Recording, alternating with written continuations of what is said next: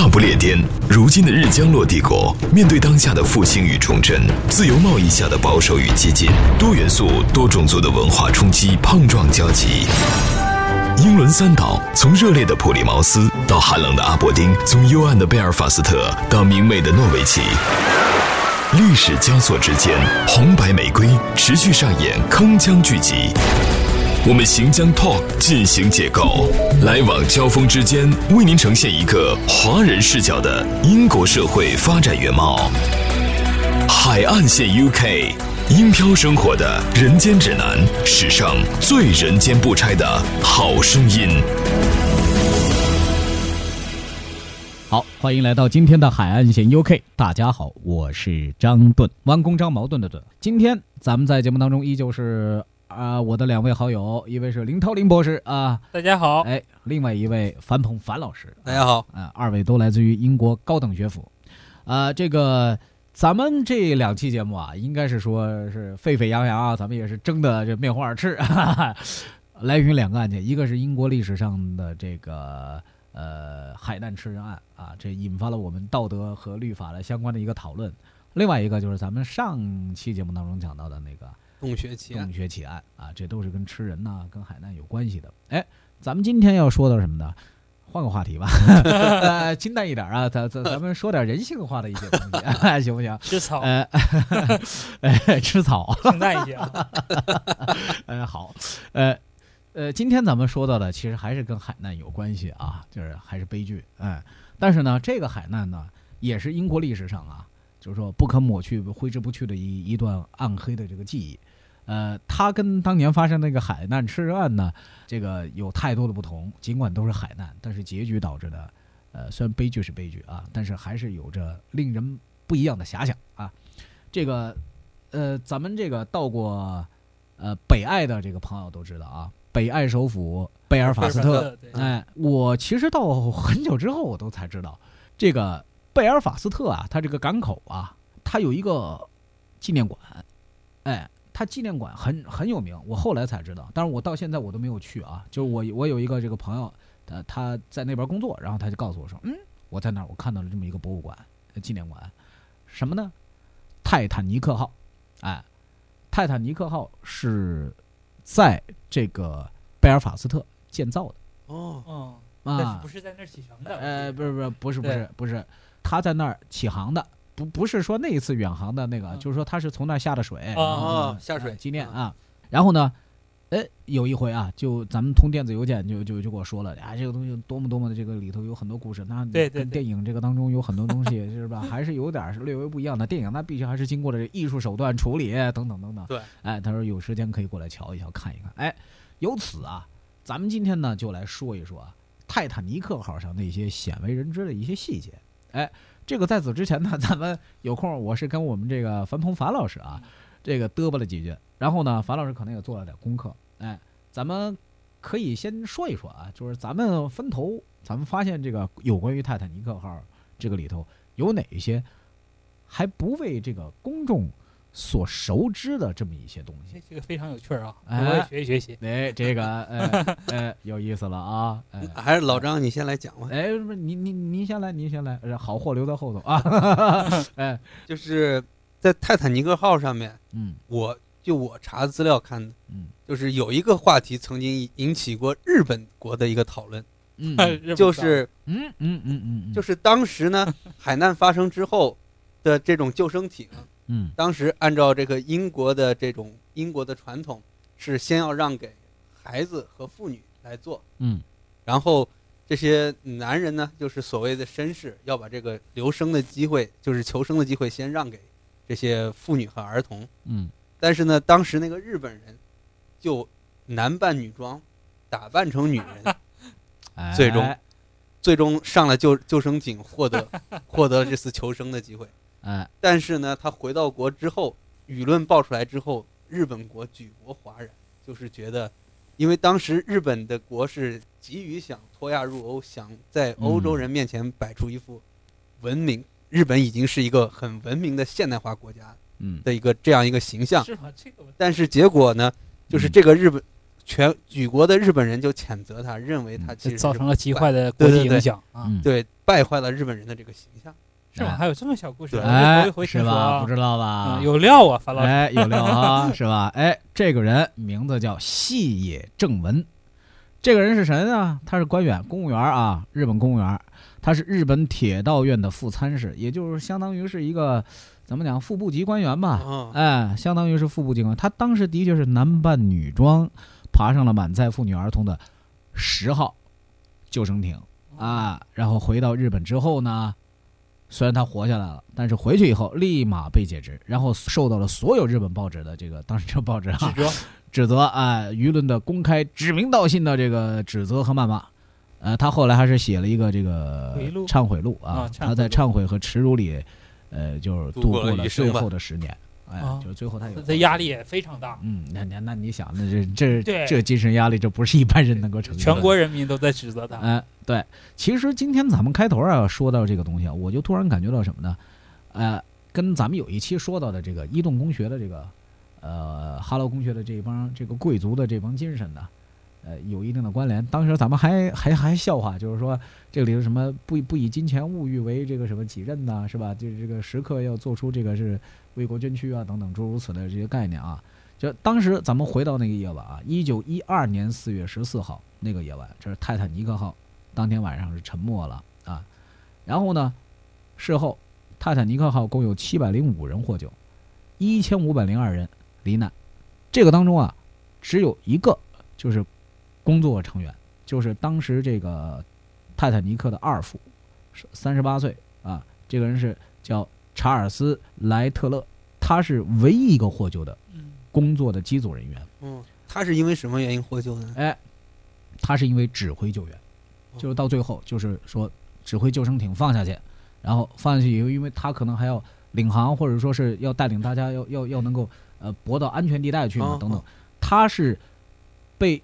救上来以后，唯一生还的职位最高的，在这条船上职位最高的生还者，并且他写下了十七页的一本回忆录，详述了沉船灾难的很多的细节。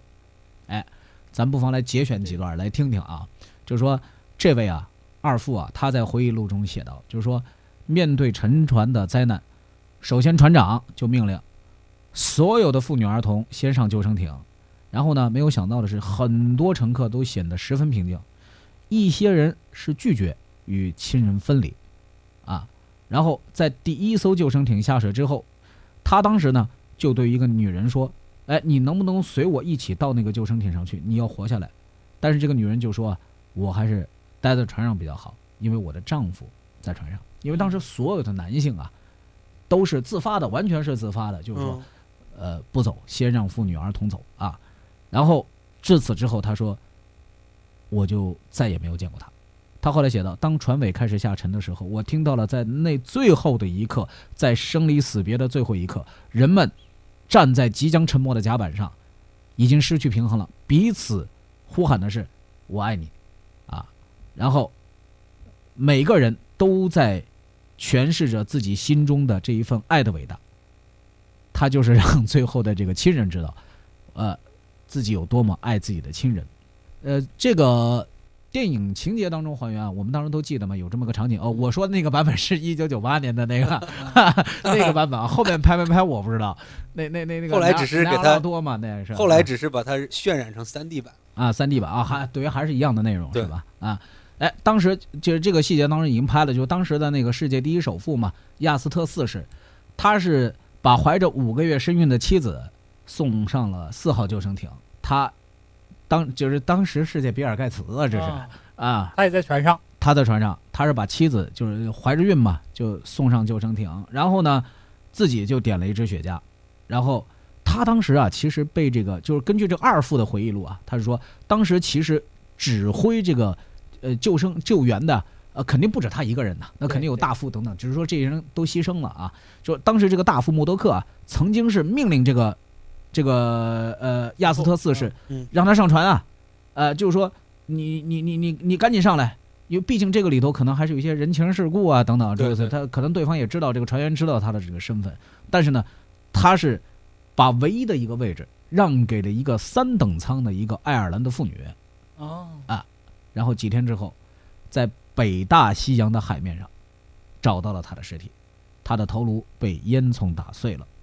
这里可以值得一提的是什么呢？就是说他的资产，当时的资产可以建造十几艘泰坦尼克号，但是呢，他拒绝了逃生的理由。哦嗯，这个还有很多诸如此类的人了，就是那个在电影当中还有那那个拉小提琴的那个那个对对对乐乐队嘛，在那个音乐声当中嘛，就最后船沉的时候，呃，镜头当中我印象很深刻，当时有一个就是绅士嘛，他是著名的银行大亨，呃，古根海姆，他是就是正装出席嘛，晚礼服嘛，嗯、这个他说我要死的体面一点吧，是吧？就给太太留下纸条，就是说这条船。这是后面这是非常知名的一句话了，就是说这条船不会有任何一个女性因为我抢占了救生艇的位置而剩在甲板上，我不会死得像一个畜生，我会像一个真正的男子汉一样。哎，这个是电影当中是挖掘出来的这个原型了的，这是嗯，还有死难者还有一个亿万富翁，资深的报人斯特德、炮兵少校巴特、著名工程师罗布尔等，他们都把救生艇位置都让出来了。但是把话说回来，他们救的是什么人呢？都是老弱妇孺，包括刚刚所讲的，就是一个在三等舱的一个贫苦的一个爱尔兰爱尔兰的一个妇女嘛，对不对？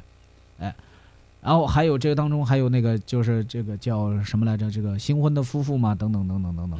嗯最后因为什么呢？她不愿意上船，不愿意离开丈夫，就是刚结婚嘛，新婚燕尔。她为她她她她这个丈夫刚刚结婚的这个丈夫嗯，一拳把她打晕，然后把她送到艇上。等她醒来的时候，她已经是获救了。她丈夫当然就已也已经是这个遇难了遇难了嘛，对吧？但从此之后呢，她就终生未嫁，以此来怀念她的这个丈夫啊，新婚的丈夫。然后泰坦尼克号一共有五十多名高级的职员，除指挥的就是那个二副啊嗯幸存以外，全部战死，全部牺牲。最后的一封电报是凌晨两点钟，电报员接到的船长弃船的命令，各自逃生。但是这位电报员在拍完这封电报以后，最后他就是依旧保持着发送电报的这样一个姿势，直至最后一刻，全部牺牲在自己的本职工作岗位上。嗯，但这里唯独一个就是开始之前我们樊老师所提到的日本人 啊，西野正文，哎，就是跑掉的这一位。哎、好，那编导提醒我说，咱们去点广告，回来之后咱们接着再说。三位相加百岁有余的海漂男子，他们各自有着怎样的异域人生？上了年纪的一个老太太，她经常坐在那，她过路的人，她就会不由自主的会呃请她抽支烟。腐国生活的林林总总，海漂一族又有着怎样的喜乐悲欢与异想天开？伦敦的这个警察局打了一个电话给手下，大不列颠，如今的日将落帝国，面对当下的复兴与重振，多元素、多种族的文化冲击大行其道，在这片孤岛之上，将会有着怎样的碰撞与交集？我们将 Talk 进行解构，往来谈笑之间，为您呈现一个华人视角的真实英国社会。以至于到现在，就是他的国旗都没有出现在英国国旗上，就是联合的比较。我们要求收听的您有文化、有底蕴、有追求，还有中国梦。海岸线 UK，海岸线 UK，音飘生活的人间指南，史上最人间不拆的好声音。好，欢迎回到今天的海岸线 UK。大家好，我是张盾。呃，下半场咱们继续聊到的是呃关于泰坦尼克号的海难。其实我刚刚只是搂的一点干货啊，这点干货呢抛砖引玉啊，引得我们这个林博士和我们这个樊老师共同来讨论讨论。哎，刚刚中场休息期间，咱们林博士就说：“哎，我想起了一些东西。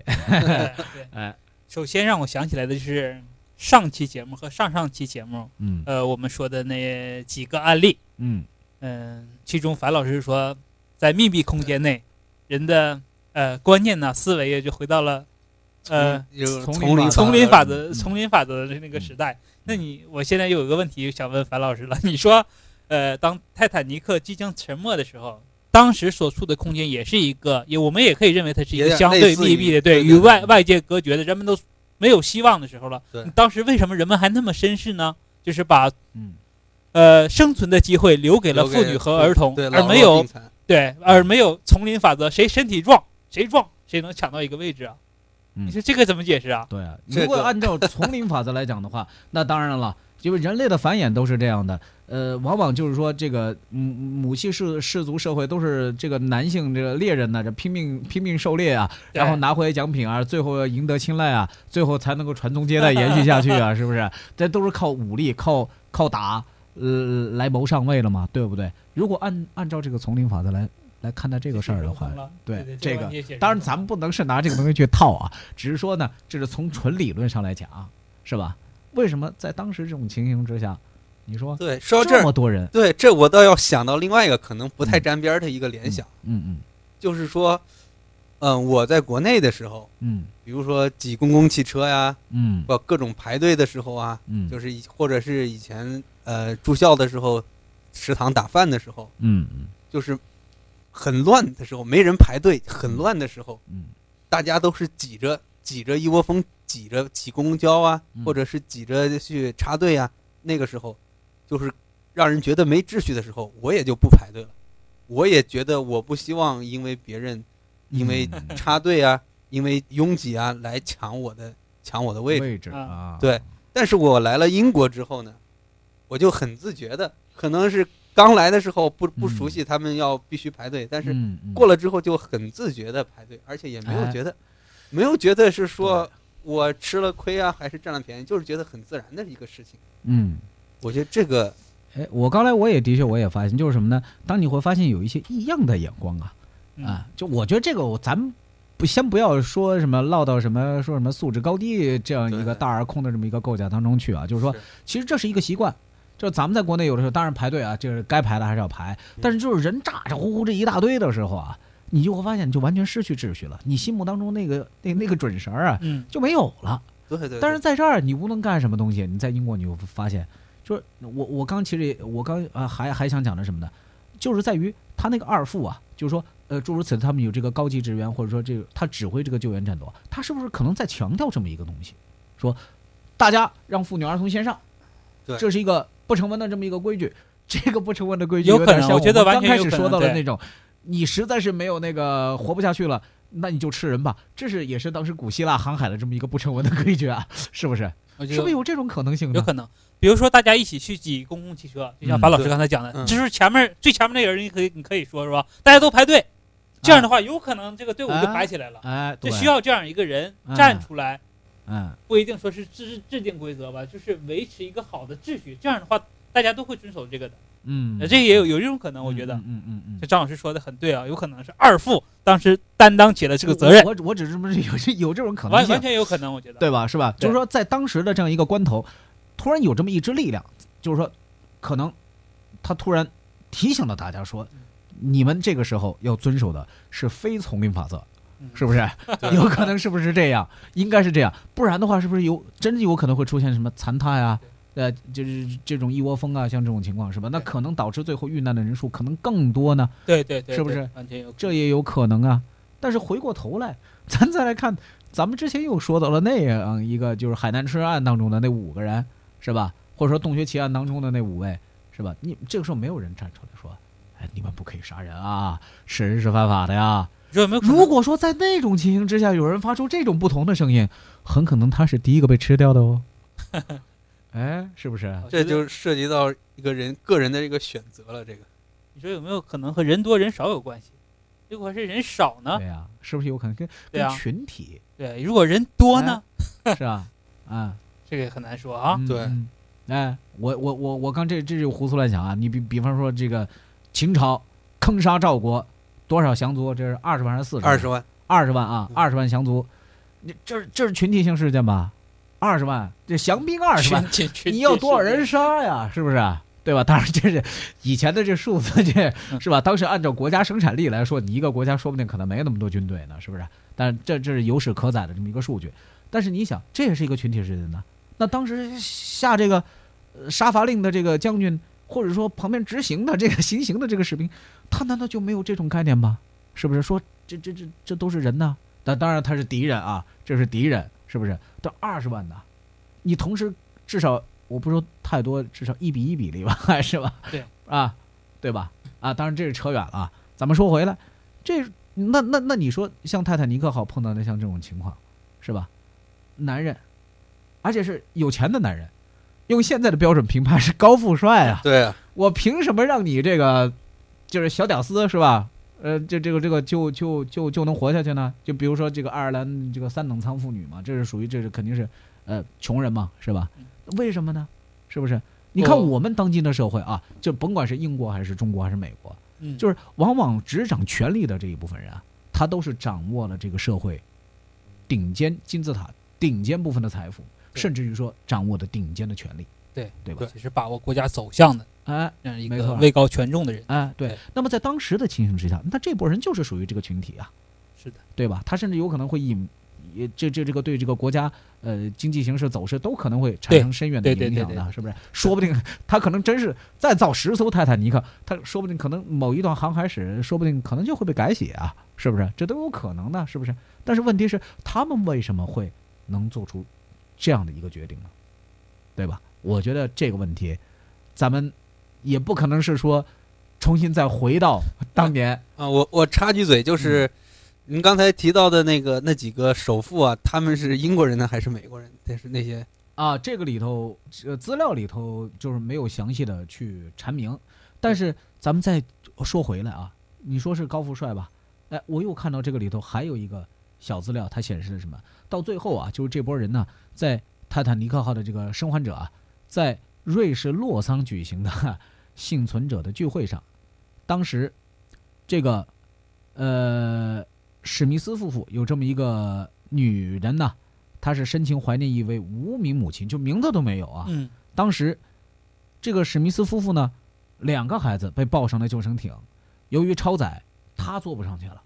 然后呢，已经有一位坐进去了的一位女士，就是这位无名母亲啊，哦，她把自己的位置让给了让给了他，然后对他喊了一声：“他说你上去吧，孩子不能没有母亲。”这位伟大的女性没有留下名字，后来这个后世的人呢，为她就竖了一个无名母亲纪念碑。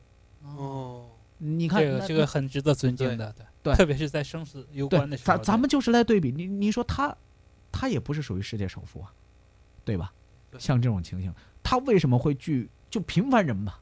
平凡人，他为什么会具有这么伟大的人性？他已经获得了生存的机会，所以说其实呢，人性也跟他的地位啊，跟他这些外在的东西没关系，还哎，是还是看他个人。你说还是人本质上对对，里面的一些东西对。